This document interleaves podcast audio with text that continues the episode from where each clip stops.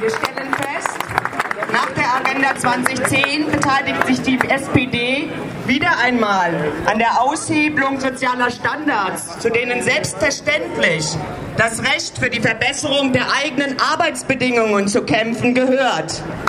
Die Bestrebungen zur Einschränkung von Streiks und der einhergehenden Behinderung der Neugründung von Gewerkschaften stehen im Übrigen in einer Reihe mit den Angriffen auf das Streikrecht in anderen europäischen Ländern.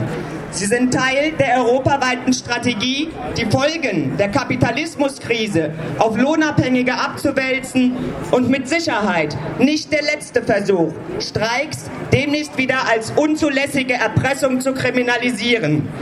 Wir haben uns deswegen besonders gefreut über die gewerkschaftsübergreifende Zusammensetzung unserer Demonstration. Es haben sich Kollegen und Kolleginnen der Verdi, der GDL, der Freien Arbeiter- und Arbeiterinnenunion, der Solidaire Unitaire Demokratique aus Frankreich, der GEW, der NGG und der IWW sowie verschiedener Netzwerke von Basisgewerkschaften zusammengefunden, um gemeinsam für eine starke gewerkschaftliche Basis zu kämpfen.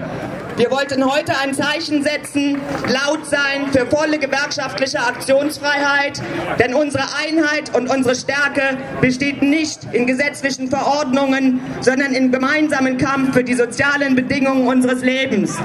Wir waren heute auf der Straße, wir waren laut, weil man uns das Streikrecht klaut.